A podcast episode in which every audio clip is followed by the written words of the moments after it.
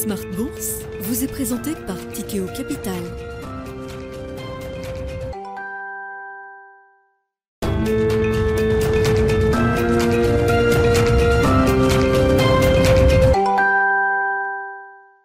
C'est reparti pour Smart Bourse, votre double dose quotidienne de marché en direct sur Bismart. Chaque jour à la mi-journée, 12h30, 13h. Et en fin d'après-midi, la grande édition pendant une heure à partir de 17h en direct, rediffusée à 20h sur Bismart TV. Émission que vous retrouvez chaque jour en replay sur bismart.fr et en podcast sur l'ensemble de vos plateformes. Au sommaire de cette édition ce soir, le, nouveau congrès américain en formation. Nous y reviendrons bien sûr avec nos invités euh, dans un instant. Quels sont à ce stade les enseignements qu'on peut restructurer retiré du scrutin des élections de mi-mandat aux États-Unis, quand bien même tous les résultats ne sont pas encore euh, compilés, notamment pour le Sénat. Euh, l'idée que les euh, républicains vont reconquérir une faible majorité à la Chambre des représentants est une idée centrale désormais. En revanche, la bataille du Sénat est à nouveau très disputée avec un État clé, celui de la Géorgie, qui devra sans doute organiser un second tour d'élection début décembre, peut-être pour euh, trancher la future majorité au euh, Sénat. Néanmoins, on reste quand même dans une situation de blocage euh, avec un Congrès qui sera au minimum partagé entre républicains et, démocrates et une Maison Blanche évidemment démocrate. Quelles sont les implications éventuelles pour les investisseurs? Ce sera donc un sujet de discussion à la une dans, un instant. Du côté des grandes valeurs technologiques américaines, les réductions d'effectifs se, poursuivent avec évidemment un chiffre choc hein, qui a été annoncé par euh, Meta Platform euh, aujourd'hui, la réduction de 13% des effectifs, soit 11 euh, 000 salariés environ qui vont quitter les effectifs de Meta Platform. L'information a été confirmée aujourd'hui. On attendait depuis quelques jours maintenant la, communication de Mark Zuckerberg sur la restructuration et la réduction de ces, de, ces effectifs, pardon, ces choses faites. Et puis dans le monde des actifs crypto, c'est un peu le branle-bas de combat. qui pourra sauver éventuellement la plateforme d'échange FTX, l'une des plus grosses au monde, derrière Binance notamment. C'est peut-être la fin de partie pour euh, FTX. Les dernières informations indiquent que son euh, Binance renoncerait euh, au rachat de FTX après une première observation des comptes de la société. Voilà donc les dernières informations en provenance du marché des actifs crypto. Là aussi, nous pourrons évoquer cette, cette question et ce sujet avec nos invités dans quelques minutes. Et puis dans le dernier quart d'heure de Smart Bourse, le quart d'heure thématique, nous nous plongerons dans le thème de la mobilité électrique avec pas mal de facteurs qui sont désormais en place pour euh, une adoption de masse du véhicule euh, électrique personnel, de la voiture euh, électrique comme on, l'appelle. Il reste quand même un, trou dans la raquette, la question des bornes de recharge. Comment se structure ce marché des bornes, de recharge? Qui capte la valeur et à quel niveau? C'est une longue étude qui a été produite par les analystes de Brian Garnier et Paul de Froment. co-auteur de cette étude, viendra nous en parler à partir de 17h45 en plateau dans Smart Bourse.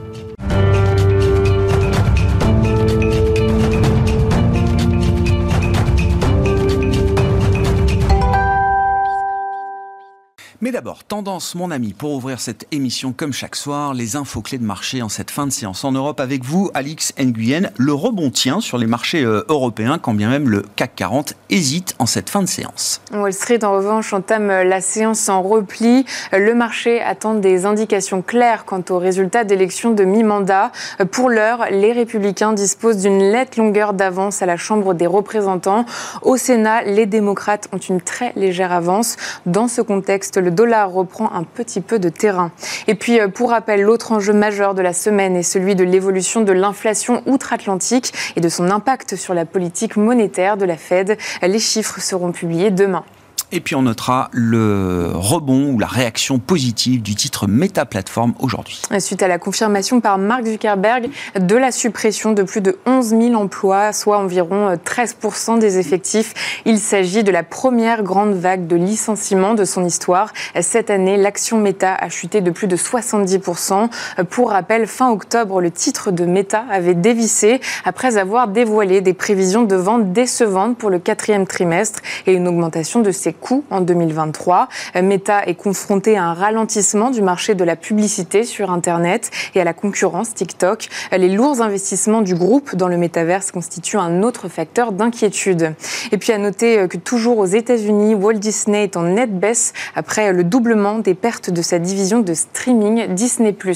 Et puis du côté des valeurs parisiennes qui font l'actualité aujourd'hui, il faut retenir Veolia.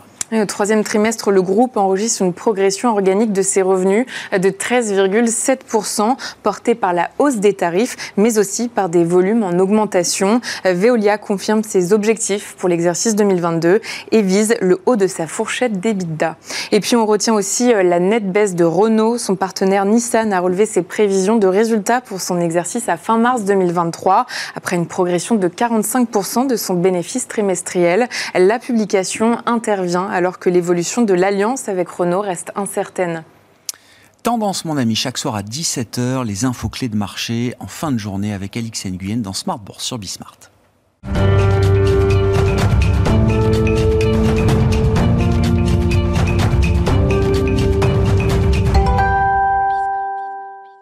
Deux invités avec nous ce soir pour décrypter les mouvements de la planète marché. Louis Defel, c'est avec nous, directeur général et directeur de la gestion de Gay-Lussac Gestion. Bonsoir Louis. Bonsoir Merci d'être là. Merci à Raphaël Thuin de nous accompagner également ce soir. Bonsoir Raphaël. Vous êtes directeur des stratégies de marché de capitaux de Tikeo Capital. Commençons euh, messieurs avec euh, l'exercice politique obligé. Comme tous les deux ans aux États-Unis, là ce sont les élections de mi-mandat évidemment, qui font partie bien sûr des, rendez-vous électoraux les plus suivis de la planète, y compris par euh, les investisseurs. Euh, que retenir à ce stade des résultats qui ont été euh, publiés, des extrapolations qu'on peut avoir sur la, figure du nouveau Congrès euh, américain et de ses implications pour un investisseur, Louis? C'est vrai que c'est toujours bien de remettre le contexte politique sur les marchés financiers. Mais nous, chez gay Gestion, vous rappelez, notre ancienne maison mère était Raymond James, donc un groupe américain. Donc c'est vrai que la politique américaine, pendant très longtemps, est un peu au cœur, très chez nous. Vous avez vécu avec la politique américaine au quotidien. Exactement, mais nos anciens stratégistes donc de chez Raymond James nous expliquaient toujours que très souvent, c'était fait pour vendre du papier. Avant les élections, non, c'est vrai, les élections du mandat. Là, on nous expliquait aussi très souvent, euh, avant qu'on allait être euh, le président Trump ou pas, qui allait être réélu, savoir si c'était les démocrates républicains, mais on, remarque que très souvent, il y a beaucoup de papiers, des grandes stratégies de grands groupes qui font, ça fait beaucoup tourner les portefeuilles. Ah, il y a une littérature incroyable. Incroyable, et très rapidement, au bout de quelques jours après, tout est arbitré comme si rien n'était. Donc là, concernant ces élections mi-terme, on voit que finalement, ça n'a pas été le raz-de-marée euh, attendu par les républicains. Donc ils ont juste regagné la Chambre des représentants. On verra peut-être dans quelques semaines, même quelques jours, parce qu'il y a peut-être même chose qui vont devoir revoter euh, concernant le Sénat. Mais ce qui est intéressant, ce qu'on peut voir, c'est que finalement, c'est plutôt un statu quo. Donc on va voir peut-être qu'il le, n'y aura pas de blocage notamment. Mais ce qui va être intéressant, ce, qui, ce, qui, ce, qui, est un peu plus intéressant c'est pour le futur, c'est qu'on a vu qu'en Floride, donc Ron mmh. DeSantis a très bien remporté rapidement et ça pourrait être potentiellement... Donc gouverneur, hein, parce que c'est des élections évidemment à multifacettes, euh, représentants, sénateurs, mais il y a aussi beaucoup d'élections de gouverneurs pour les, les États. Ron DeSantis, qui était à un moment le, le fils spirituel de Donald Trump, on va dire ça, et puis euh, visiblement la, la, liaison s'est un peu brouillée entre les deux. Euh, la, liaison s'est un peu brouillée. On a vu que maintenant, euh, grâce à Elon Musk, notre l'ancien président Donald Trump est, de nouveau sur Twitter, donc il a, pu se exprimer. Il a dit qu'il allait, allait, parler le, 15 novembre prochain. Donc on va voir un peu ce que, ce que ça a donné. Donc, donc voilà. Donc en tout cas, quand on revient sur les marchés, on a vu que les taux n'ont pas bougé, le marché ont très très peu bougé. Donc je pense que tout ça, c'est plus de la littérature et tout ça est arbitré très rapidement. On aurait pu avoir peur que si tous les républicains, si je veux dire les deux chambres étaient passées, la Chambre et le Sénat républicain, il y aurait pu avoir de nouveau un blocage parce que l'administration Biden aurait été complètement sclérosée. Mhm. On aurait de nouveau reparlé l'année prochaine du plafond de la dette, on aurait de nouveau fait peur et comme à chaque fois, quelques heures avant, euh, c'est toujours signé. Donc voilà, donc tout ça, c'est beaucoup de bruit pour, pour pas grand-chose, en tout cas selon nous, avec l'expérience que l'on a en tant qu'ex-maison euh, américaine.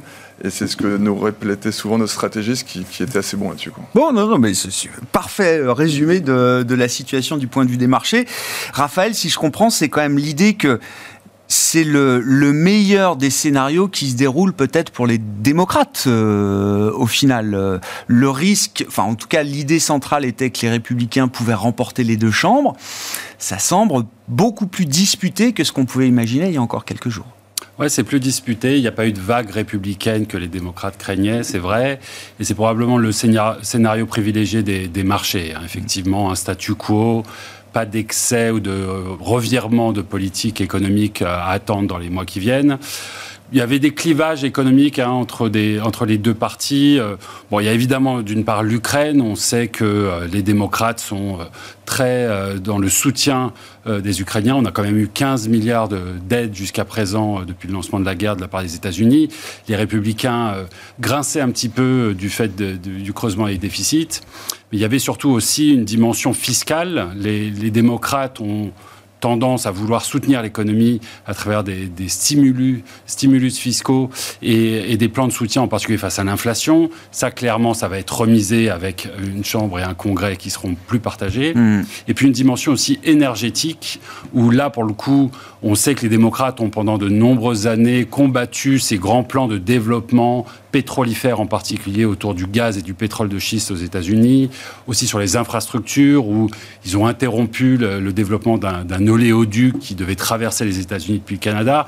Tout ça semble anecdotique de là où on est, mais ça a des impacts sur le marché de l'énergie, ça a des impacts sur l'inflation, et concrètement, on va rester sur ce statu quo euh, euh, dorénavant qui a l'air de satisfaire les marchés. On, regarde quand même avec attention parce que on sait que euh, nos démocraties sont un petit peu fébriles. Hein. On a eu plusieurs signes ces derniers mois, ces dernières années de démocratie qui commençaient à chanceler. Pas plus tard que la semaine dernière, c'était le Brésil et les gens continuent à être dans la rue. Euh, en Europe, on a évidemment la guerre à nos portes, euh, une grande instabilité politique euh, en Grande-Bretagne. Et, là, outre les résultats qui sont importants, les résultats des votes, on va aussi regarder la manière dont le, vote se déroule et le dépouillement se déroule. il y a une contestation de la, de la, des élections et du système de vote des élections, de fraude potentielle. Et on reste très prudent et très inquiet de, de, constater que sur la plus grande et la plus vieille démocratie du monde, on est encore sur un état de fébrilité. Hmm je ne sais pas si c'est un point structurant euh, dans la perspective de 2024, mais ce que j'ai compris, et je le salue parce que vous avez cité votre ancienne maison Raymond James, et Thierry Gill était avec nous euh, à la mi-journée euh, au moment des, des, des, des, premiers résultats, donc le président de Raymond James, Euro-Equities en France aujourd'hui, sa lecture est de dire que dans la petite victoire républicaine, le poids apporté par Donald Trump est finalement beaucoup plus faible que ce qu'on pouvait euh, imaginer. Certains même des partisans de Donald Trump ayant euh, euh, échoué à se faire élire au poste de gouverneur ou sénateur ou représentant. Et c'est vrai que on comprend que la route pour 2024 sera peut-être plus compliquée que prévu pour un Donald Trump. En tout cas, il y a peut-être l'idée qu'une nouvelle concurrence républicaine pourrait se mettre en place. C'est probablement un enseignement. Le Trump peut, paraître comme un des perdants de cette élection. globalement, les candidats qu'il a soutenus ont eu du mal à percer. Euh, le Trumpisme, comme on dit, semble bien vivant, mais la personnalité de Trump pose problème. Hmm. Et ses attaques répétées sur euh, la légitimité de ces élections, évidemment, jouent euh, là-dedans. Donc ça a moins fonctionné. Ça a moins fonctionné. Alors, on parle beaucoup du gouverneur de Santis maintenant. Semble-t-il qu'il y a une relève dans cette ligne politique et économique qui, qui puisse prendre le relais. Mais effectivement, c'est probablement un des grands enseignements, des grands enseignements de, de cette élection aujourd'hui. Bon, Donald Trump, qui il y a quelques heures disait si, si c'est un raz-de-marée républicain, ce sera mon crédit euh, personnel. Si c'est une défaite, ce sera leur faute. Je évidemment. non, mais au moins, il a l'avantage de dire les choses sans filtre euh, et de dire sa vérité sans filtre euh, face caméra. si on en vient au, marché, peut-être, Louis. Où est-ce qu'on en est de l'idée d'un rebond? Alors, qui a euh, commencé euh, fin septembre, hein, qui s'est déployé tout au long du mois d'octobre? J'en parle pas encore tout à fait au passé, même si on sent que le momentum peut-être est un peu moins fort depuis euh, quelques jours. Les marchés marquent une pause encore aujourd'hui, mais on tient les niveaux. C'est-à-dire qu'il n'y a pas de retracement, il n'y a pas de retour en arrière. Quels sont les enseignements que vous retirez de ce rebond du mois d'octobre, peut-être en cours en ce début de mois de novembre encore? Comment est-ce qu'il s'est construit? Avec quels arguments Et puis on pourra évaluer un peu la, solidité ou la fragilité des arguments qui ont conduit à, la reprise des marchés d'actifs risqués, notamment des marchés actions, et particulièrement des marchés européens Ouais, donc euh, peut-être enfin le retour en grâce de, l'Europe et des, vieilles économies. Et, ça s'est un peu illustré aussi aux États-Unis. Hein. Pour la première fois, il n'y a jamais autant d'écart de surperformance du Dow Jones par rapport au S&P et au Nasdaq. Donc euh, voilà, est-ce que ça a continué? Nous, nous, on pense que oui. Pourquoi? Parce que clairement, la banquier centrale, on verra demain avec le chiffre de l'inflation, a clairement dit dans le fight de Fed, hein, avant quand ils disaient qu'il fallait pas se battre contre eux, que les taux allaient rester bas, il bah, fallait les écouter. Maintenant, ils ont clairement dit qu'il n'y aurait pas de pivot, que ça allait continuer. Donc, il ne faut pas se battre contre eux. Donc, toutes les valeurs à fort PE, vous avez beau avoir des Cathy Woods, des joueuses qui vous disent ça y est, c'est pas cher, le pivot va arriver. Bah non, les taux 2 ans est remonté à 4,72 jusqu'à quasiment 4,70. Même si le taux 10 euh, ans est passé de 4,30, mmh. il est redescendu un tout petit peu. La Fed a clairement dit peut-être un peu plus doucement, mais plus longtemps. Donc c'est vrai que la probabilité maintenant pricée par le marché, qui était de 3 quarts de points de hausse de taux pour décembre, c'est maintenant peut-être repassé à 50. Mm. Donc c'est ce qui aide, ce qui a aidé pas mal le marché à remonter. Mais avec la remontée des hausses de taux qui devrait continuer, en Europe, ça va être pareil, mais c'est plutôt les valeurs plutôt cycliques value qui reviennent vraiment sur le devant de la scène. Et toutes les valeurs, de, on va dire, qui ont connu des décennies de très forte croissance, donc vraiment connotées par le Nasdaq, sont toujours en sous-performance. Mmh. Donc ça, clairement, on est rentré dans une nouvelle dichotomie et qui, pour, selon nous, devrait continuer. Et ce qui est assez intéressant, c'est que on a vu, donc ça que les États-Unis résistent assez bien, mais en tout cas en Europe et dans pas mal de pays euh, mondiaux, les PMI sont quand même bien depuis déjà quelques mois sous les. Les enquêtes de conjoncture un peu avancées, oui. Donc en contraction. Donc clairement, les grands économistes ont commencé à acter cette baisse et cette future récession, en tout cas en Europe, acté aux États-Unis. On verra si elle arrive ou pas, est-ce que ça résiste comme bien avec les hausses de salaire, etc. Néanmoins, on va toujours expliquer que c'est souvent quand toutes les mauvaises nouvelles sont pricées et que les sociétés, bon, pour l'instant, qui résistent encore mieux en T3 sont mauvais, c'est à ce moment-là qu'il faut remettre du risque et un peu plus de cyclique value en portefeuille. Donc c'est ce qui s'est passé sur le mois d'octobre. Il y a eu le rebond. Euh, après, c'était déjà tellement consensuel qu'il fallait être euh, euh, long dollar, long défensif, que c'est exactement l'inverse qui s'est passé. On est revenu à la parité sur l'euro-dollar. Et c'est plutôt les cycliques qui ont fortement surperformé les défensives. Le dollar a baissé pendant 4 jours. Oui, non, mais c'est déjà, c'est déjà un premier point. Voilà, donc néanmoins, on est toujours, selon nous, euh, dans ce qu'on appelle un bear market rally, parce que le marché est encore, fortement remonté, notamment par les bonnes publications euh, du T3. C'est après comme le T2. Le deuxième trimestre, ces publications étaient bonnes, mais le mal, là, on rentre vraiment dans le mur, c'est ça y est, c'est le quatrième trimestre et euh, les prochains mois de l'année prochaine. Donc pour le moment, les, la plupart des sociétés publient bien au troisième trimestre, mais s'engagent très très peu sur le quatrième trimestre. Il y a encore comme beaucoup de signes avant-coureurs, comme encore FedEx qui a encore dit hier qu'elle clouait ses avions sol parce que la demande ralentissait. Euh, vous avez vu que pour le moment, ça, ça commence à arriver, mais c'est encore sans l'emploi aux États-Unis tient bien. Donc c'est vrai qu'on a vu que dans la, dans la quand dire dans la tech, euh, chaque jour, là aujourd'hui, vous parlez bah là, c'est méta, oui. ah bah c'est spectaculaire. Enfin, c'est spectaculaire dans le sens où on n'a jamais vu de plan de licenciement dans la tech depuis une génération, en tout cas depuis le, le, le cycle des 10-15 euh, dernières années, et certainement pas des plans, en tout cas, de cette ampleur. Oui, mais ça y est, l'argent euh, facile est fini, les niveaux d'évaluation sont dégonflés, il y a eu énormément d'argent qui sont arrivés. Je pense que maintenant, il faut refaire des comptes, et donc donc c'est plutôt bon signe si ça se fait doucement, mais en fait, ce qu'il ne faudrait pas, c'est que tout ça fasse chuter l'économie brutalement. Mais si ça se fait doucement et que ça se rétablit petit à petit, pendant ce temps-là, en plus avec une Fed qui se durcit et qui récupère un peu d'argent, bah, c'est plutôt assez sain. Bon, on verra bien dans le passé si une fois de plus la Fed a cassé trop fort la machine ou pas, mmh. c'est toujours comme ça que ça se passe. Mais là, pour le moment, ça tient la route, donc on verra ce que nous dit l'avenir. Bon, sur ce rebond du mois d'octobre, euh, Raphaël, et c'est vrai qu'on a souvent euh, euh, filé la comparaison avec ce qui s'était passé cet été. Alors oui, il y a eu un rebond cet été et il y a un rebond en octobre, mais j'ai l'impression que les motivations sont quand même très différentes. Le rebond de l'été, c'était le rebond du Nasdaq le rebond du mois d'octobre, c'est le rebond de l'Europe et de la value euh, plutôt. Oui, vous avez raison. Il y, a, des, similitudes et des différences. Dans les deux cas, tout ça laisse très perplexe. Ah. Hein, la conclusion à l'arrivée est la même de de vue-là. Non, non, mais, c'est bien de le dire euh, tout de suite. mais quand vous regardez un petit peu pourquoi on peut avoir un rebond, il y a une dimension résultat des entreprises, économie. Le marché est en train de se dire que euh, finalement, effectivement, le troisième trimestre n'était pas si mauvais. Peut-être qu'on va éviter cette récession dure. Et effectivement, tout ça est, montré par le fait que la value euh, surperforme, que les cycliques surperforment, que le crédit en termes de spread est beaucoup revenu. On parle de 100 points de base sur la yield. Donc un aspect cyclique euh, sur cette thématique de la récession qui correspond pas exactement quand même à ce qu'on voit. Le troisième trimestre était raisonnablement bon, mais pas exceptionnel, loin de là. Et globalement, l'inquiétude monte, et ça s'est beaucoup entendu dans les discours des mm. dirigeants. On s'attend à un trou d'air dans les mois et les, semestres qui viennent. Donc ça, c'est pas très encourageant. Les chiffres économiques sont mauvais, disons-le franchement. Les indices de production, manufacturiers, on en a eu beaucoup d'exemples récemment. Donc cette jambe d'optimisme ne tient pas, selon nous. Il y a eu la Chine qui a effectivement annoncé des bonnes nouvelles, une réouverture potentielle, peut-être progressive de son plan zéro Covid. Euh, on a malgré tout quelques doutes. C'est un début de processus. Il n'y a pas un bouton sur lequel on a appuyé qui disait qu'on pouvait rouvrir mm. entièrement. Et on entend même parler de nouveaux cas aujourd'hui et d'une nouvelle vague Covid qui arrivera en Chine. Deuxième jambe d'optimisme un peu circonspect. Puis la troisième jambe, effectivement, c'est ce fameux pivot euh, que le marché aime à anticiper, sur lequel il fantasme. Oui, ça y est, on y est presque. La hausse des taux va bientôt se terminer et on va pouvoir revenir à nouveau dans euh, le bain de champagne des, baisses de taux d'intérêt euh, dès l'année prochaine. Il y en a qui sont inscrites dans le marché pour 2023, des baisses de taux de la Fed. Mi-2023 aux US, c'est ce que nous raconte le marché. Et quand vous écoutez ce que dit Jérôme Powell, il dit pas ça. Mais pas du tout.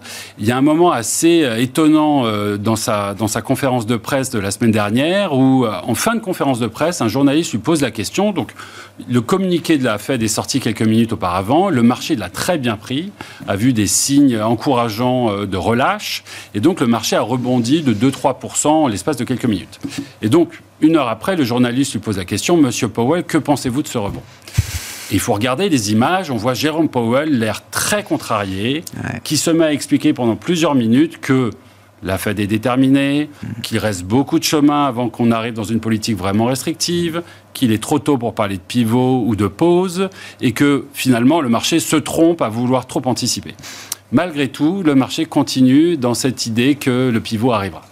Donc tout ça nous laisse très circonspect. On est à moins 13% sur l'année sur les indices européens. Mm pas beaucoup de, euh, de potentiel de hausse ici. Le potentiel de baisse en cas de récession ou d'inflation persistante, lui, est gigantesque. dans ces conditions, prudence et patience. Ouais, alors sur, ouais, c'est intéressant parce que vous avez une image. Alors je, reprendrai moi l'image du train qui peut en cacher un autre. C'est-à-dire qu'on a l'impression que le train de l'inflation quand même commence à, ralentir. Et il y a là aussi des indicateurs avancés. Je parle notamment de l'inflation américaine. Là, il y a aussi des indicateurs avancés qui montrent quand même que certains prix sont en train de se retourner et parfois violemment à la baisse. Quand bien même on le voit pas et on le verra peut-être pas demain euh, tout de suite dans le, le CPI, l'indice des prix à la consommation euh, du mois d'octobre euh, aux États-Unis. Si ce train-là est en train de ralentir, on dit tiens un autre qui est en train d'accélérer peut-être, c'est celui de la récession. Et, ce train-là, peut-être que le marché l'a pas encore euh, bien anticipé d'une certaine manière. Non, et je suis d'accord. Et une façon de le constater, c'est de regarder les estimations de croissance des résultats sur l'année prochaine. Elles sont à peine révisées, ces estimations. On s'attend à plus 2% en Europe, plus 5% aux États-Unis. Donc pas de récession des résultats ce qui va en contradiction avec ce qu'on voit économiquement, c'est-à-dire un coup d'arrêt des économies. Et historiquement, quand vous regardez les rebonds de marché, ils ont peu ou prou coïncidé avec le rebond des attentes de résultats. C'est-à-dire qu'il faut trouver un point plus bas sur les attentes de résultats pour pouvoir enfin retrouver des raisons de redéployer. Donc il va falloir que ces, attentes de résultats s'ajustent à la baisse. Et aujourd'hui, clairement, il y a une complaisance du marché. Il faut que les analystes capitulent. Enfin, il faut qu'il y ait une capitulation des earnings, des perspectives bénéficiaires. Absolument, euh, Et, couplé avec cette baisse des valorisations qui a eu lieu, mais pour lesquelles, euh, et on sait que les deux sont liés, on pourrait argumenter que sur certaines géographies, on n'est pas nécessairement pas cher, ça nous fait un vrai potentiel de baisse encore à venir. Hmm. Oui. Le problème des analyses sell-side, c'est que même si leurs stratégistes disent qu'il y a un scénario macro à la baisse, eux, tant qu'il n'y a pas eu un communiqué eh officiel, eh oui. c'est pour ça qu'ils sont toujours en retard. En fait, c'est pas qu'ils sont mauvais ou quoi que ce soit, c'est que eux, on peut pas dire tiens, euh, euh, j'anticipe que le marché va faire ça. C'est pas la même temporalité. Voilà. Donc les buy side, nous, on le fait nous-mêmes, on l'a fait l'analyse, et c'est pour ça qu'il y a toujours ce côté un peu inertie qui est très lent. C'est pour ça que nous, on rejoint, on pense que c'est un bear market rally, et surtout sur le fameux euh, pivot, en fait ce qui est assez inquiétant, notamment la fameuse euh, baisse de taux anticipée pour l'année prochaine qu'on dit, c'est que Powell dit clairement non. En plus, Christine Lagarde dit la même chose en disant, c'est pas parce qu'il y a une récession en Europe que l'inflation va rebaisser. Parce que là, mm. Euh, d'après encore grand, des grands groupes, le, le, pic d'inflation en Europe est même peut-être devant nous ah, il est devant janvier, février. Vous pouvez même monter à 12% selon euh, certains en disant euh, attention. Et donc je vois pas comment on va redescendre à 2. La dernière fois, je crois que dans les études, je crois qu'il faut entre 3 et 4 ans pour pouvoir revenir, une fois qu'on dépasse les 7-8%, pour pouvoir revenir à un niveau à peu près correct. Donc je vois vraiment pas comment un pivot pourra arriver. Et nous, dans notre théorie, c'est un peu de, de, de, de dire, c'est que pour la première fois depuis 15 ans, on va revenir dans un prochain cycle économique classique, euh, comme on a vu dans le passé avec l'inflation, remontée du chômage. Et donc, dans ces cas-là, bah, c'est plus du tout euh, les valeurs. C'est pour ça que les taux rebaisseront à peine, et c'est pour ça que les valeurs du, Nasdaq, où tout de suite, comme au mois de juillet, on a vu pivot remonter, bah, je pense qu'il y aura peut-être encore des faux départs sur les valeurs fort PE, mais clairement, dans le contexte actuel, nous, j'invite vraiment les gens qui nous regardent à plus du tout d'avoir ces valeurs hmm. PE. Parce que quand vous avez regardé après la bulle Internet, qu'est-ce qui est remonté dans le cycle mars 2003-2007 bah, C'était plutôt euh, les values et les cycliques, et hmm. les small caps. Et aussi par, par, les small caps qui, elles, aujourd'hui ne surperforment pas parce qu'il y a ce vrai problème de liquidité, personne n'en veut. Mais aujourd'hui, sur tous les ratios, sur les small caps que vous regardiez aux États-Unis ou en Europe, en PE relatif, en price to book, c'est même ce qui est intéressant, c'est qu'on a le price to book parce que c'est un indicateur qui est bilanciel et non de compte de résultat. Donc peu importe la baisse des BP en attente, on est revenu par exemple sur les small caps en Europe à une fois le price to book. La seule fois, donc c'était en ligne avec 2011. On paye une fois la valeur des actifs tangibles de l'entreprise. Exactement. Donc ça veut dire qu'on n'anticipe plus de croissance, plus rien du tout, juste la valeur fin d'activité quoi. Voilà, fin d'activité, exactement. La seule fois où c'est là en dessous, c'était en 2008-2009. Alors qu'aujourd'hui, je pense qu'on est tous autour de la table à dire que la crise actuelle qui arrive n'a rien à voir, les bilans de la société vont, vont bien. Mais, mais le vrai souci, c'est que ces bénéfices par action qui ne se révisent pas encore à la baisse. Parce que le problème, c'est qu'en plus, on a des, eu des marges entre 21 et 22 quasiment records, qui a été jamais vu. On a des marges historiquement mhm.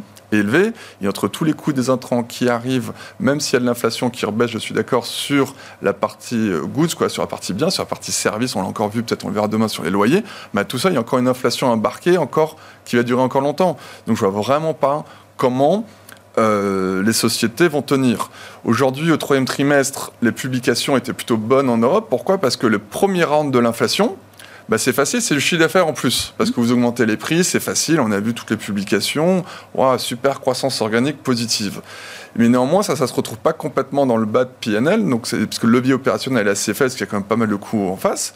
Mais sauf que là, on va arriver, donc quatrième trimestre et début d'année prochaine, où certaines hausses de prix seront plus du tout possibles, où les hausses de prix seront euh, largement décompensées, je ne sais pas si on peut dire comme ça, par des baisses de volume. Donc là, si la demande ralentit et les coûts augmentent, votre squeeze va être double. Donc attention quand même à certaines sociétés pour le T4 et pour le début de l'année prochaine. On, commence d'ailleurs à avoir ce, schéma dans les résultats de certaines entreprises, j'ai Michelin en tête, mais euh, d'autres, où effectivement on a une progression toujours du chiffre d'affaires en nominal. Il y a des effets de devise en plus qui peuvent jouer euh, favorable, mais quand on regarde les volumes de Michelin, ils sont en baisse. Mmh. Il y a déjà cette euh, situation qui, qui apparaît. Après, c'est vrai que le, c'est toujours pareil. Ce qui est, ce qui est très compliqué, c'est qu'il y a une vraie dichotomie dans, dans les marchés aujourd'hui. C'est que les valeurs cycliques ont peut-être. Voilà, après, il faut faire une différence entre cyclique qualité cyclique, les valeurs surendettées, donc ça, faut surtout pas y toucher. Mais ça, qu'il y a quelques valeurs euh, cycliques de qualité, on a tellement anticipé un marché de mauvaises choses, problèmes, notamment dans l'automobile, en disant oh là là, si on peut plus produire, il n'y a plus d'ébida avec le coût de l'électricité. Euh, il y a même des sociétés qui en ont parlé en disant ah bah moi je vais plus pouvoir produire dans ces cas-là. Et c'est vrai que le mois de septembre a été catastrophique. Et comme par hasard, qu'est-ce qui a rebondi le plus? Ce sont ces valeurs-là, notamment euh, au mois d'octobre. Comment est-ce qu'on gère la situation, Raphaël, avec différents horizons de temps? Il y a une conviction chez euh, Tikeo qui est partagée par d'autres aujourd'hui, qui est l'idée que l'inflation euh, reviendra pas, en tout cas au niveau qu'on a connu dans le, cycle de la grande modération, de la stagnation séculaire. Les taux zéro, c'est fini, etc. Donc il restera toujours quelque chose de l'inflation qu'on connaît euh, aujourd'hui, même s'il y a une partie très cyclique de cette inflation qui va sans doute s'évaporer et, contre lesquelles les, banques centrales vont, se battre euh, pendant encore plusieurs mois il y a cet horizon effectivement de, long terme. Plus proche de nous, quand vous regardez la photo de marché là en cette fin d'année 2022, avec déjà l'ampleur des corrections euh, qu'on peut considérer sur euh, pas mal de classes d'actifs et la dispersion très forte aussi qu'on peut avoir euh, dans ces marchés, est-ce qu'il y a quand même néanmoins matière à être un peu plus constructif ici et là à certains endroits de marché dans une perspective un peu tactique d'un horizon 6-12 mois? Alors, soyons clairs, après 15% de rebond euh, sur octobre, ah. on, est, on est moins enthousiaste à l'idée de redéployer, mais vous avez mentionné le mot de dispersion et on en parle souvent, c'est vrai que c'est important, il y, a, beaucoup de dislocations dans le marché, et dans cette dislocation, il y a effectivement de belles entreprises, de très belles entreprises qui sont parfois disponibles à, des, à, des, à des, prix, à, des valorisations raisonnables. Donc, donc ça, évidemment, c'est quelque chose sur lequel on travaille et, qui doivent être vraiment euh, au, centre de la réflexion. Euh, après, notre vue, c'est que voilà, le marché reste cher sur les actions, que le potentiel de baisse est important, qu'il faut mieux être euh, défensif, prudent avec des liquidités sur le côté. Ça, c'est une constante. Privilégier effectivement des segments de qualité, résilient, plus moins peut-être euh, euh, sensible à cette dynamique d'inflation, qui sont capables de voir à travers les cycles économiques. Donc ça, c'est des standards de marché dans des, marchés récessionnistes. Et puis on notera aussi cet euh, retour en grâce de l'obligataire qui a beaucoup sous-performé cette année.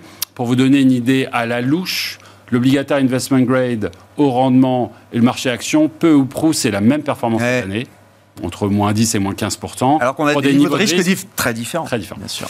Donc là, tout d'un coup, le fameux TINA, There is no alternative, est derrière nous. On peut aujourd'hui, dans une allocation, justifier de redéployer sur le fixed income. Alors, avec un bémol, et c'est là où on peut s'y arrêter, c'est que le gros de la baisse finalement de l'obligataire, il vient de l'effet duration, de l'effet taux d'intérêt. Mm. On parlait des, spreads, des primes de risque crédit tout à l'heure. Ils ont certes, elles ont certes augmenté ces primes, mais elles sont assez loin aujourd'hui des niveaux qui suggéraient une récession ou une décélération économique imminente. Donc, on reste, on reste prudent, mais peut-être que après une année où euh, la duration a été le facteur négatif sur l'obligataire et une surperformance de l'aspect crédit, on va retrouver un marché qui va peut-être s'inverser de ce point de vue-là l'année prochaine. Euh, le, facteur duration pourra peut-être se stabiliser. Le gros de la hausse des taux est peut-être derrière nous. Et inversement, attention au facteur crédit. Quand la récession tapera, quand le deuxième train dont vous parlez euh, arrivera, là, le risque sur les spreads sera important. Quand on regarde effectivement le, rendement qu'on peut avoir sur du high yield ou de l'investment grade, c'est la même histoire. On se dit, oui, effectivement, ce rendement est intéressant, attractif. Il faut le comparer aussi au taux sans risque. Et vous dites, de ce point de vue-là, peut-être qu'il y a une prime qui n'est pas encore totalement ajustée. Voilà, on s'en rapprochait il y a un mois et demi. On peut imaginer par exemple que sur le haut rendement européen, historiquement, des niveaux de prime à 650 points de base, 700 points de base commencent à suggérer une possible récession. On est redescendu à 550 points de base. Donc là, encore une fois, c'est pas un très bon moment pour déployer, mais on, flirte avec cette idée-là. Et sur les rendements embarqués, vous regardez effectivement le rendement européen, il est à 8%, l'investment grade à 4%. On retrouve des matelas de rendement qu'on n'avait pas vu depuis euh, plus de 10 ans. Bien, sûr. Qu'est-ce qui définit, caractérise la qualité euh, dans les marchés actions, notamment aujourd'hui, euh, Raphaël? Alors, on va regarder des, business qui sont, comme je disais, peut-être moins sensibles à l'inflation, au cycle, avec un fort pricing power, des marges importantes, parce que quand il y a de l'inflation et que vous avez 35% de marge, ce 1% de marge renié par l'inflation est moins douloureux que lorsque vous avez 3% de marge. Ça paraît bête à dire, mais, mais c'est pourtant le cas. On, va regarder des, des business avec des bases d'actifs faibles parce que le capital, euh, ça coûte cher, les bases d'actifs, lorsque l'inflation est forte, ça coûte cher à remplacer, et donc euh, lorsque le capital est cher, mieux vaut aller sur des, des business qui ont des rendements sur capitaux qui sont mmh. intéressants, donc ça fait être un deuxième facteur. Et puis, et puis je reviens sur cette notion de valorisation, de la qualité des marges, des managements qui ont fait leurs preuves, certes, mais aussi garder un œil sur cette notion de valorisation. On a des marchés où le risque inflationniste est grand, on l'a dit, et dans ces conditions, des forts multiples tendent à, sous-performer. Donc on parle de qualité à prix raisonnable, c'est pas c'est pas de la science euh, nucléaire, ce que je raconte mais dans un marché de dislocation, on en trouve. Et c'est un peu ça l'opportunité dont vous me parliez tout à l'heure. On a aujourd'hui de très belles compagnies qui correspondent à ces critères, qui sont à des multiples qui deviennent maintenant très raisonnables. Mm. Oui, vous disiez les valeurs à fort PE, il faut continuer de s'en méfier. Pourtant, les PE sont un peu moins forts quand même, euh, y compris pour ces euh, valeurs-là. Non, finalement, les choses n'ont pas tellement bougé euh, entre la baisse des prix et la baisse des earnings et des, perspectives bénéficiaires. ça reste cher. Oui, en fait, ça reste hyper cher parce que quand vous avez les taux réels négatifs, ou, quand vous dites plus les taux étaient bas, plus la valeur future était infinie. sur les cash flows futurs. Mais le problème, c'est que chaque taux qui remonte a un impact direct sur le coût du capital quand vous actualisez vos flux de trésorerie. Et bien c'est fou. En fait, c'est l'effet de levier. Il était tellement tendu à la hausse quand euh, vous le faites à l'inverse, mm. c'est dramatique. Et c'est pour ça qu'on voit certaines sociétés qui ont encore des PE assez faibles. Euh, le, donc le coût du capital était tombé de temps en temps à 4 ou 5 pour pouvoir justifier les valorisations. Et donc sans chaque 100 points de base d'augmentation, mais c'est tout de suite moins 20 ou moins 30 sur le target price futur de chaque action. Donc attention toujours sur ces actions, sachant que le pic mmh. d'inflation n'est pas, toujours pas devant nous. Donc s'il y a toujours des taux qui à arriver, on a vu aussi le problème, ce qui s'est passé en Angleterre, bon, même si on en parle un peu moins, si ça se propage un jour à l'Europe, si je sais pas, euh, rappeler tout, ce que la France doit refinancer cette année. S'il y a un jour un petit problème sur la dette, euh, à la limite italienne, française, peu importe, et que ça s'écarte, bah, tout de suite, les valeurs fort PE, de nouveau, euh, chuteront. Ah Elles restent les plus fragiles et les plus vulnérables, malgré déjà une correction euh, d'ampleur pour certaines. Hein, la, correction a été faite. À la limite, je dis pas. En, effet, nous on rejoint aussi, c'est que nous on préfère chercher belles valeurs de qualité qui étaient peut-être trop chères, parce que pendant des années, il y avait des gens qui avaient emprunté quasiment gratuitement et qui étaient allés acheter du euh, Nestlé, du L'Oréal, euh, du LVMH. Mmh. Donc c'est vrai que aujourd'hui, tous ces flux ne sont pas encore complètement sortis. Donc c'est la seule crainte où il faut encore faire un, peu attention. Mais clairement, il y a des, c'est vrai que c'est cette telle dichotomie sur les marchés. Il y a des choses qui vont devenir assez intéressantes pour 2023. Mais c'est toujours le problème de cette inertie, c'est qu'on attend toujours que ces fameux bénéfices par action euh, reviennent un peu à la baisse pour pouvoir y aller. Donc, oui, on verra demain le chiffre, donc euh, jeudi. Du CPI, l'inflation américaine, bien sûr. Euh, c'est vrai que ça va beaucoup jouer, mais, mais, mais je pense que clairement, il ne faudra pas jouer le pivot trop tôt. Quoi. Qu'est-ce qui manque pour que le, Bon, ça rejoint un peu votre point, mais qu'est-ce qui manque pour que le marché se réintéresse au, small cap? Parce que là, pour le coup, vous l'avez décrit, en termes de valo, de ratio, euh, il y a quand même euh, quelque chose de très dégradé, très euh, décoté. Reste la question de la liquidité, de l'appétit au risque. C'est le risque ultime qu'on viendra prendre dans les marchés, après être revenu sur le monétaire pour commencer, si j'essaye de ah chercher un peu les deux extrêmes. C'est vraiment qu'une question de liquidité. Aujourd'hui, les large caps surperforment les mines qui surperforment les small et qui surperforment les micro-caps. Aujourd'hui, les micro-caps, je crois que l'indice européen, il est à moins 27%. Quand on regarde le CAC 40, l'Eurostox, on est 10 ans. Moins 10, ouais, moins 10, moins, 15. donc une telle décote, c'est quasiment euh, jamais arrivé. Euh, sachant que ça fait plusieurs années de sous-performance. Donc, bon, on rappelait quand vous preniez l'année 2000, euh, quasiment 2020, sur les 20 dernières années, il y avait eu une surperformance sur le cap par rapport à l'HCAP, je crois, 17 ou 18 années sur 20. Hmm. Là, sur les 5 dernières années, il n'y a eu qu'une année de surperformance, je crois que c'était 2020 euh, de, mémoire. Donc, euh, bon, c'est ça. Donc, la problématique, c'est que très souvent, il y a une image un peu biaisée des gens qui disent que euh, les small caps s'adaptent moins facilement que les large caps en période de crise, ce qui est assez faux. On a vu que pendant le Covid. Là, on parle des entreprises. Oui, hein. des entreprises small cap. Parce que quand on parle de small cap, on ne parle pas non plus la, la, la mini TPE de 6 personnes. Non, non. là, il y a peut-être C'est des entreprises qui sont parfois bien installées, effectivement. Hein. Des sociétés bien établies, qui ont, euh, pareil, du pricing power, de l'agilité. On l'avait vu avec le, pendant le Covid, avec toute la productivité qu'ils ont pu faire, le télétravail.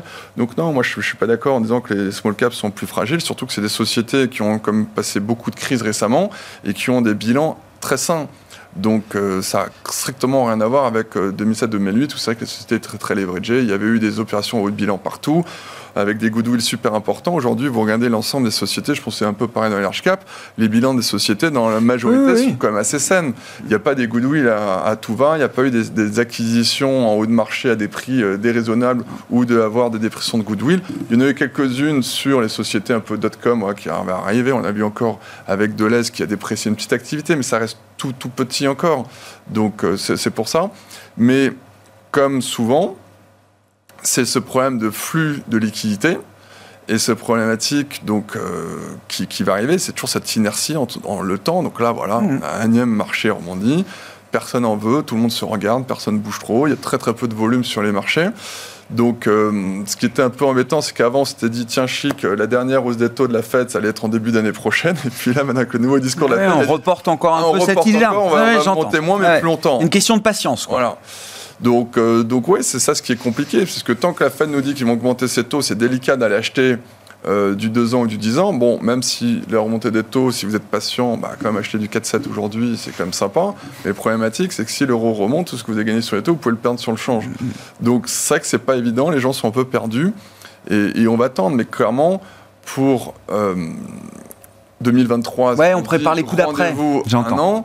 Clairement, je suis prêt à prendre le pari, que ce soit aux États-Unis ou même en Europe, que ce rebond qui sera cyclique et tout, et, de nouveau, euh, je suis prêt à parier que le Nasdaq sous-performera par exemple le Russell 2000 ou que les valeurs small cap feront beaucoup mieux que le CAC 40, puisque le CAC 40 a quasiment pas baissé cette année. Hmm.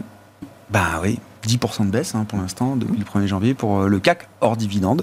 Euh, c'est un peu le, on l'a évoqué d'un mot, la Chine quand même, euh, Raphaël, là aussi peut-être dans l'idée de 2023, on se prépare, c'est un peu le what if scénario que, auquel tout le monde réfléchit, l'idée d'une réouverture sanitaire de la Chine ça viendra à un moment. Enfin, il y a quand même une situation autour du pacte social chinois qui peut pas tenir encore dans la durée euh, avec un niveau de fermeture ou un degré de restriction euh, aussi fort qu'aujourd'hui. Donc peut-être pas demain, peut-être après-demain, mais on peut imaginer qu'il se passe quelque chose du point de vue sanitaire en Chine euh, en 2023. Qu'est-ce que ça va impliquer pour bah, l'économie mondiale et les marchés?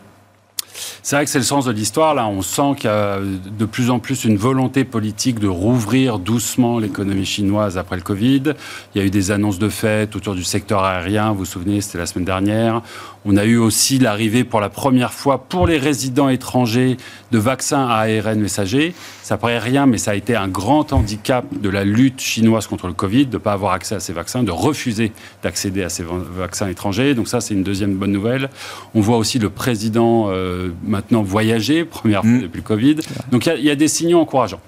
Peut-être que le marché se méprend néanmoins, et c'est peut-être quelque chose qui se retrouve sur plusieurs thématiques, cette idée qu'il y a un bouton et qu'on appuie dessus, et que tout d'un coup c'est bon. Parce que le marché d'action chinoise a fortement rebondi la semaine dernière, notamment, hein, c'est ça. Voilà. Et, si on doit imaginer une réouverture, elle se fera très progressivement, elle sera très dépendante des cas Covid, des données, de ce que le gouvernement va, va pouvoir constater, et ça va être un processus très long par étapes sur lequel il va falloir être patient très probablement. On entend des spécialistes parler du printemps de l'année prochaine, mmh. l'été prochain. Bref, on n'y est pas encore.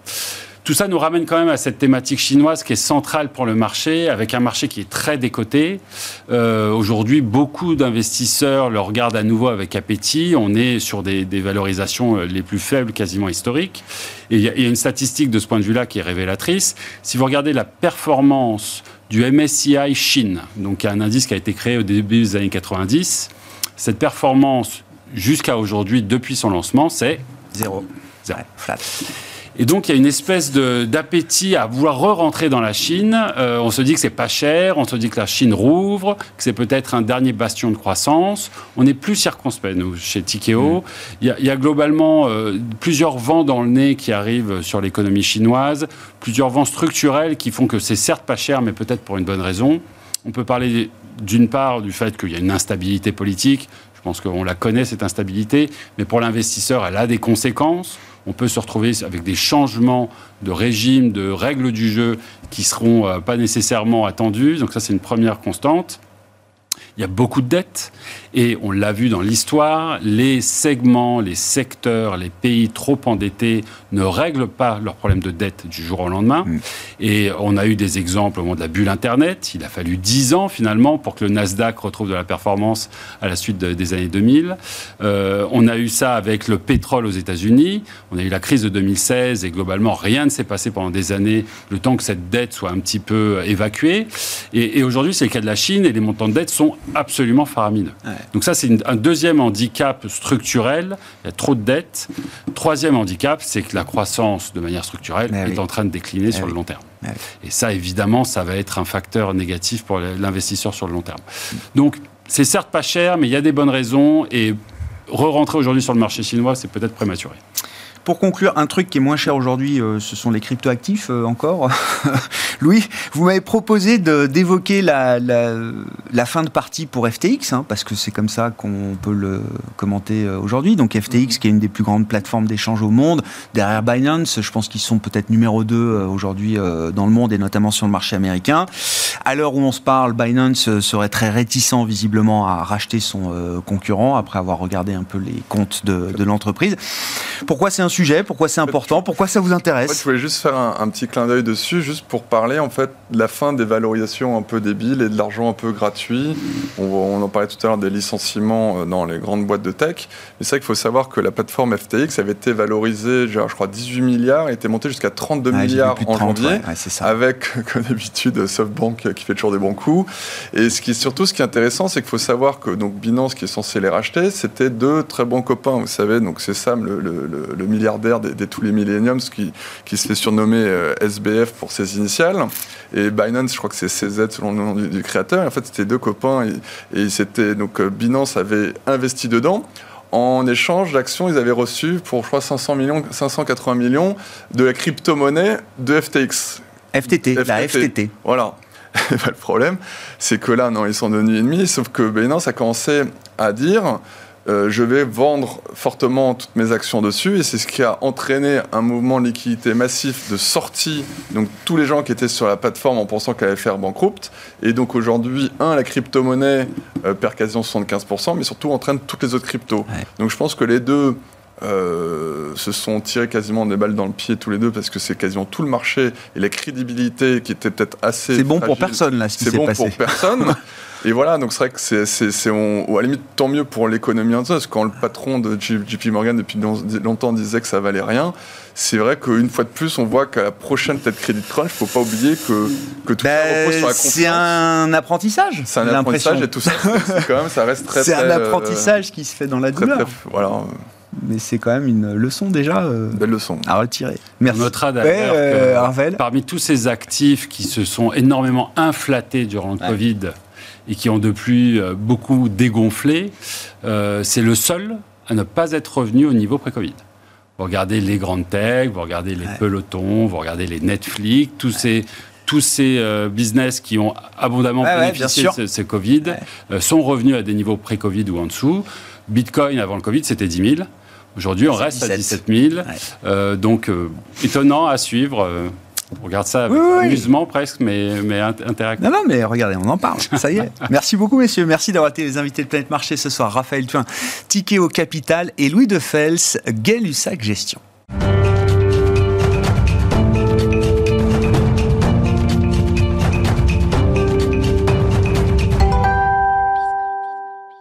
Le dernier quart d'heure de Smart Bourse, c'est le quart d'heure thématique. Le thème ce soir, c'est celui de l'électrification des véhicules euh, personnels, le thème de la mobilité euh, électrique. Et nous en parlons avec Paul Defroment, qui est analyste chez Brian Garnier. Bonsoir et bienvenue, Paul. Merci, Merci beaucoup d'être euh, d'être là avec nous. Vous êtes alors co-auteur d'une étude en profondeur qui a été publiée récemment par Brian Garnier. Justement, vous êtes plongé en profondeur sur ce thème de la mobilité électrique avec un angle très intéressant qui est d'ailleurs un peu le trou dans la raquette encore, euh, peut-être dans l'équation euh, électrique pour le véhicule personnel, pour la voiture personnelle. On a tous en tête tous les facteurs qui s'alignent et qui vont euh, conduire à l'adoption massive de la voiture électrique dans les prochaines années. Reste quand même un point d'interrogation qui est celui des bornes de recharge, Paul. Et c'est le sujet de l'étude que vous avez publiée, qu'on va essayer de résumer en 10 minutes avec vous. Quel est l'état des lieux, peut-être, de le point de départ qu'on peut dresser quand on réfléchit et quand on analyse justement ce marché et les acteurs de ce marché des bornes de recharge en Europe? Le, point de départ est déjà de faire un constat chiffré. C'est-à-dire qu'aujourd'hui, on sait qu'on a un déploiement massif euh, des véhicules électriques à venir au cours des dix prochaines années. Euh, on estime qu'on aura entre 7 et 10 millions de véhicules électriques en circulation en Europe à la fin de l'année 2022. Et ce chiffre doit être probablement multiplié par 10 euh, d'ici 2030. Donc aux alentours de 70 à 100 millions de véhicules électriques en 2030. Et aujourd'hui, un des principaux freins à ce déploiement, ce sont, c'est le manque euh, de bornes de recharge. Juste pour vous donner un ordre d'idée, on était à peu près à 380 000 bornes de recharge l'année dernière en Europe. Et on s'attend à 5 millions en 2025 et 34 millions en 2030, qui seraient en fait euh, ce que représenterait l'infrastructure nécessaire aux chiffres que je vous ai évoqués précédemment sur le déploiement de la voiture électrique. D'accord. 34 millions pour 60 à 70 millions de véhicules horizon 2030, c'est oui, ça euh, l'idée euh... et 100 millions. D'accord. Et, et, donc ce ratio-là, c'est le ratio qu'il faudrait atteindre pour qu'on puisse euh, circuler euh, en véhicule électrique sans, sans, contrainte, en tout cas du point de vue de la, de la recharge. Exactement. Exactement. Sachant que ce, dans, les chiffres que je vous donne sur la bande de recharge, la majorité, on estime que 95% sera de la charge lente et que 5% sera de la charge rapide. Mais ça reste évidemment des estimations. Aujourd'hui, on n'en est pas tout à fait sûr, mais c'est ce qui fait de plus en plus consensus. ce sont ces chiffres euh, de 5 millions en 2025 et 34 millions en 2030, et voire même plus loin, 65 millions en 2035. Ouais, D'accord. À partir de 2035, euh, il y aura euh, plus de la moitié des véhicules vendus qui seront des véhicules électriques. c'est ça. Hein. Ben, intéressons-nous à cette chaîne de valeur, justement. Enfin, c'est le travail que vous avez fait, euh, Paul, bien sûr. Quels sont les acteurs de ce secteur Et dans cette chaîne de valeur, dans cette chaîne de la borne de recharge, déjà, euh, quels sont justement les différents niveaux de valeur et qui vient capter quoi comme valeur dans cette euh, chaîne, cet écosystème autour des, bornes de recharge, Paul? Alors justement, nous, ce qu'on a essayé de, distinguer en fait dans cette étude, c'était quels étaient les différents métiers. et aujourd'hui, ce que l'on constate, c'est que deux segments euh, euh, se, se, distinguent. Le premier, c'est celui des constructeurs de bornes, euh, qu'on appelle OIM comme pour les voitures, mais ah les bornes. et là, ce sont des sociétés qui ont des business models très industriels, assez classiques, avec des usines, un carnet de commandes, et qui se rémunèrent lors de la vente de points de recharge. Et ensuite, vous avez les opérateurs. Les opérateurs sont ceux qui sont, qui sont en charge de créer, de développer un réseau de stations de recharge et eux se rémunèrent euh, lors de l'utilisation de ces points de recharge par les conducteurs de véhicules électriques. Hmm. Et aujourd'hui, vous avez plusieurs sociétés euh, qui commencent à être des leaders dans, ce secteur. Donc, pour les constructeurs, ce sont des sociétés comme Alphen, par exemple, dans la charge lente, ou Campower, dans la charge rapide, pour ce qui est des sociétés cotées. Et pour les opérateurs sont des sociétés euh, comme euh, NOAA euh, en Italie ou Fastned, qui est aujourd'hui un des trois premiers opérateurs sur le marché de, la recharge électrique en Europe. On peut en, on peut en revenir, y revenir parce que alors moi c'est des noms que je découvre personnellement effectivement et ce sont les entreprises. On parle d'entreprises qui sont cotées sur le marché là. c'est ça, il y a aussi, Tout, il y a, aussi ah tout un écosystème. Eh voilà, il y a aussi tout un écosystème sur dans, le marché privé. Parce qu'on estime qu'aujourd'hui il y a à peu près un peu plus de 200 euh, opérateurs de, recharge en Europe. Seulement une dizaine, euh, ou même moins de 10, euh, sont, sont, cotés. Donc le, gros du nombre d'acteurs est aujourd'hui sur le, marché privé. Simplement, c'est un marché qui va être amené à se concentrer de plus en plus, euh, et c'est ce qu'on commence à observer. Bien sûr. Euh, qu'est-ce qu'on peut dire de, la stratégie ou des stratégies des différents acteurs entre les assembleurs, les OEM, comme vous dites, ceux qui fabriquent les bornes et ceux qui les déploient, les opérateurs de réseau euh, Enfin, c'est des, schémas qu'on connaît d'ailleurs dans d'autres industries. Est-ce qu'il y a plusieurs stratégies de ce point de vue-là, concurrentes peut-être d'ailleurs? Est-ce qu'on est déjà sur des, une standardisation peut-être en termes de fabrication, en termes de déploiement de, business model pour les opérateurs? Qu'est-ce qui fait la valeur euh, justement là de ces différents acteurs? Alors la stratégie, évidemment, sont deux stratégies totalement différentes, puisque dans un cas, comme je vous le disais, ce sont des acteurs qui sont plutôt des acteurs industriels, et dans l'autre cas, ça va être plutôt des concessions. Euh, pour ce qui est des constructeurs, ça va être évidemment de se concentrer sur la qualité de leur point de recharge dans un premier temps, parce qu'on s'est rendu compte que c'était, comme je dis souvent, une bande qui marche, c'est déjà euh, un succès Un succès. Bah oui. Donc, euh, et on voit aujourd'hui que c'est vraiment un, point central, euh, notamment pour des opérateurs qui vont être amenés à opérer le réseau et à s'occuper, à avoir des problématiques de maintenance. Donc, ça, c'est la première problématique des constructeurs. Et la deuxième, ça va être de sécuriser des parts de marché dans un marché qui est extrêmement dynamique. C'est de se placer comme un acteur incontournable et de pouvoir jouer sur les volumes pour ensuite jouer, être compétitif au niveau des prix. Hmm. Pour les, euh, les opérateurs, ça va être différent. Euh, l'idée va être de sécuriser des emplacements.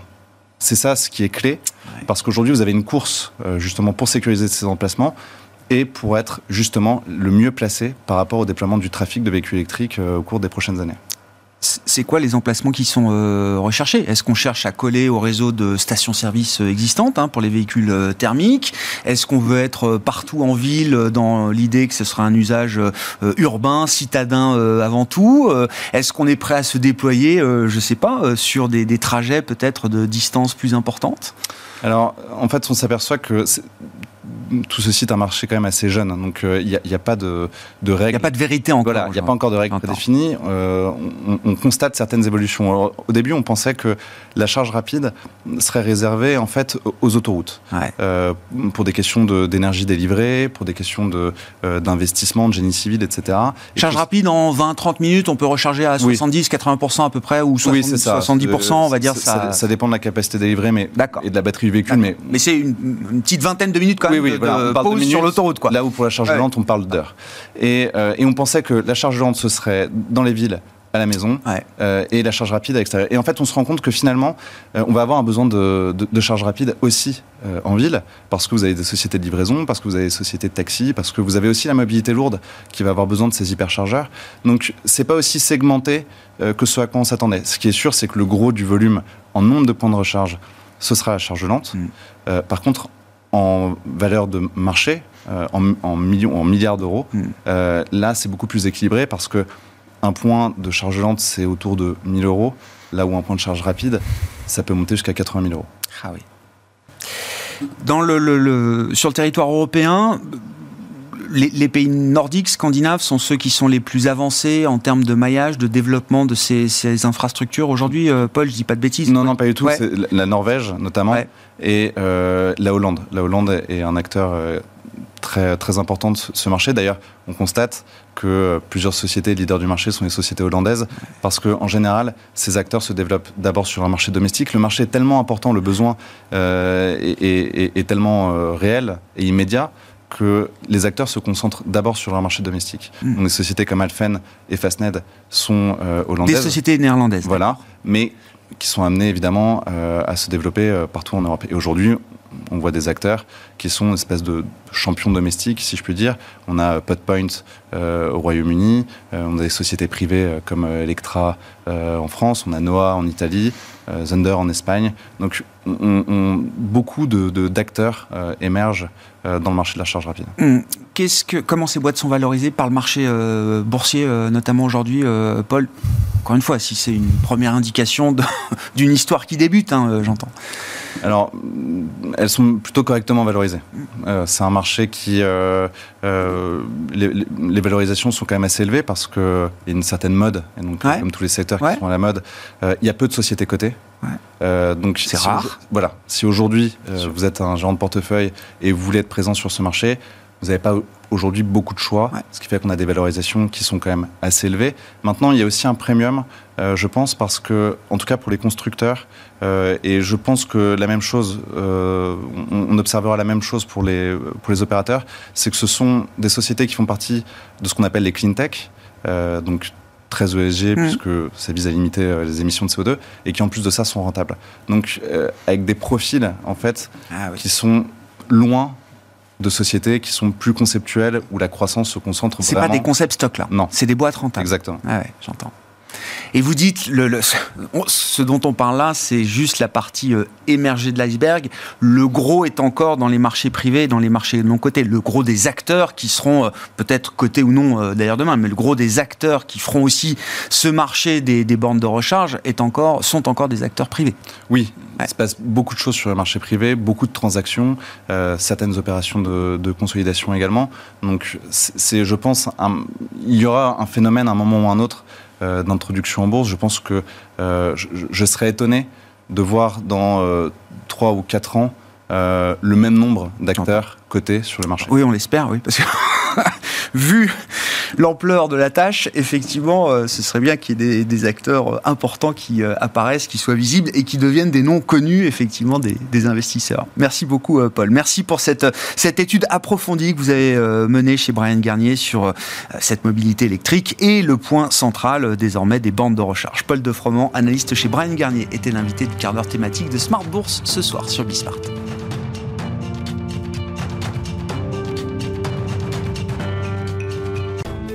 Smart Bourse vous a été présenté par Tikeo Capital.